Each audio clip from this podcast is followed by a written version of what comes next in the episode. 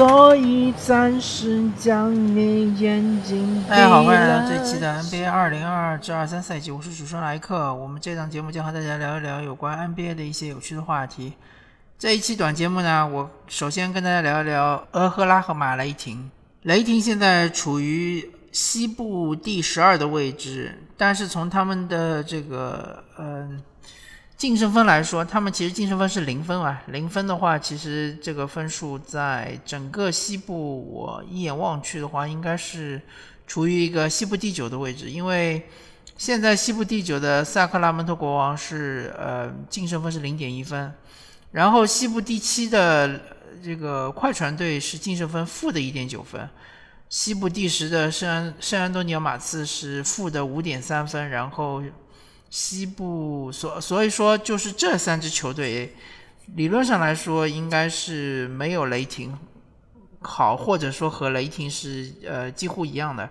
因为你看啊，西部第九的国王队，他们的战绩是六胜六负，然后他们的这个场均失分是一百一十六点七，雷霆的场均失分是一百一十六点三，国王的场均得分是呃百回合失分啊，不好意思。百回合得分是一百一十六点八，然后雷霆的百回合得分是一百一十六点三，所以这两支球队其实水平是在伯仲之间的，呃，所以我觉得雷霆队如果保持现在这个水水准的话，是有机会进 Play In 的。然后还要重点跟大家说一说这个雷霆队，呃，他们的当家球星 SGA 就是 Shy 呃 g e o 呃 Georges Alexander。这个 SGA 的话，他这个赛季可以说是打得非常的出色啊。然后他的呃整体的这个数据，他的这个基本数据是场均三十一点一分，呃，然后这个呃场均的投篮命中率是五十四点三。三分命中率是三十六点四，三分命中率这个赛季不算特别好，因为我看他的二零二零至二一赛季的话，这个三分命中率是呃四十一点八啊，那时候相对来说是比较逆天了。但这个赛季，因为他的本身就是投的这个呃持球投三分还是比较多的，所以相对来说不算特别差。呃，然后他的罚球数据是九十三点四啊，这个就非常离谱了。我估计应该是处于联盟第一或者第二的水平。然后场均有四点四个篮板和五点七个助攻，还有一点五个封盖和二点一个抢断啊。在这个一点五个封盖和二点一个抢断这两个数据加起来，呃，感觉他应该是很有机会进入防守一阵啊。呃，再加上他本来就是说他的。这个身身材啊，也是非常的出色啊。他是六尺六的身高，呃，然后他打的虽然是这个呃核心控卫，或者说他打的或者说是这个呃得分后卫，但是他这个身高绝对是个侧翼身高，所以说呃一般的球员就是面对他的防守的话，其实是很难得分的。然后看一下高阶数据，呃，这个。SGA 它的高阶数据在整个联盟中应该是呃排的比较靠前的，呃是差不多是前十的位置。它的 MPG 是三十五点九，呃，然后它的 Wins 是二点四啊，E P E P M 的 Wins 是二点四，EPM 是五点四，然后这个呃。Raptor 的数据是呃总的数据是五点五，然后 Wins 是一点八，然后 BPM 的总的数据是八点零，呃 Wins 是一点一。总的来说，它就是整整体的高阶数据是处于联盟非常靠前的位置，甚至嗯，其就是我们退一步来说吧，啊，以他这样的数据进全明星应该是没什么问题，啊，主要拖累他的应该就是雷霆队的战绩。那么雷霆队。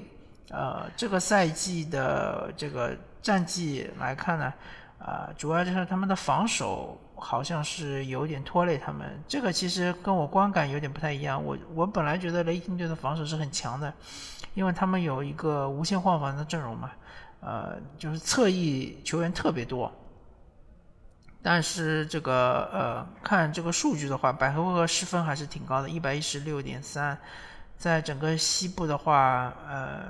比他们高的一个就是国王，对吧？刚刚已经说过了，百回合失分是比他们高零点四分。嗯，还有两个球队，就是一个是圣安东尼奥马刺，是百回合得分是西部垫底的，一百一十八点八；还有一个就是本身战绩垫底的，就是呃休斯顿火箭，百回合失分是一百一十八点一。就是雷霆的这个百回合失分是属于呃联盟垫底的这个位置啊，就是后五名的位置。呃，东部还有一支球队就是底特律活塞，百回合失分是一百一十八点二。然后东部呃还有另外一支球队印第安纳步行者，百回合失分是一百一十七点二，呃，就是他好像是倒数第六的这样一个防守水平啊。这个我觉得以雷霆队的资源来说，他们有多特尔，有 SGA，有呃约什基迪啊，这样这样的就是外线防守阵容。应该不至于打成现在这个样子，我觉得是有点出乎我的意料之外。那另外一点就是雷霆队的进攻啊，看上去还是很不错的。那主要就归功于亚历山大，他的这个场均三十一点一分啊，这个很很厉害。那么呃，雷霆就差不多聊到这儿吧。雷霆反正他有呃光明的未来，他也现在也是处于一个上升期。那么接下来再聊另外一支球队，就是之前我一直吹的这个犹他爵士。犹他爵士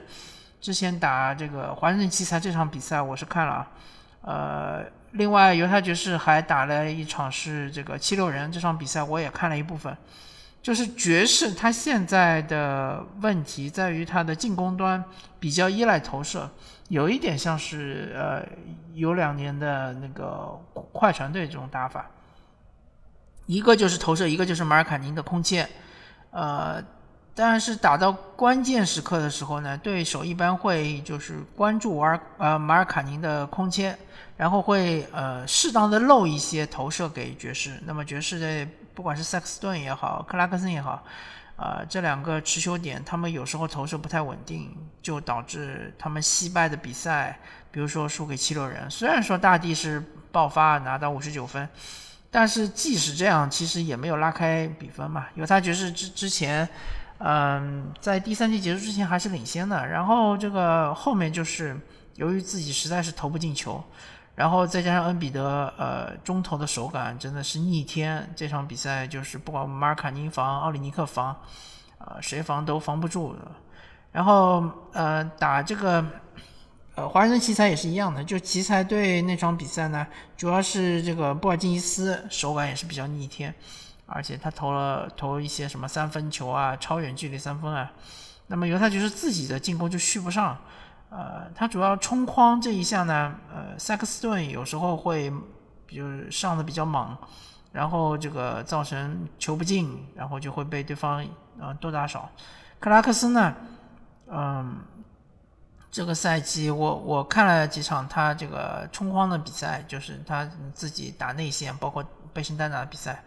呃，有时候好像不是特别靠谱，而且有时候他的选择不是特别明智，比如说去打塞博尔，对吧？呃，明明知道就是七六人那呃，就是队内最好的外线防守队员。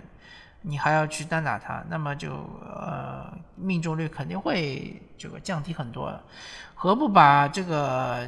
比如说恩比德调出来，对吧？你你去单打恩比德不是更容易吗？而且恩比德这场比赛也已经打得非常累了啊，在进攻端已经倾其全力了，那么防守端肯定会稍微划划水。所以爵士队就是关键时刻打球，确实是有时候会上头啊，但是。这也就是也也不能说完全，呃，否定他们这个赛季进攻端确实是打得非常的流畅，然后防守端也是呃没有说出现很大的漏洞啊。总体来说，犹他爵士这支球队目前来说整体还是比较不错的，虽然说最近是两连败。好吧，今天就跟大家聊到这里，感谢大家收听这一期的 NBA 二零二二至二三赛季，我是朱文莱克，我们下期再见，拜拜。But I'll think of some way to get him back. After all, tomorrow is another day.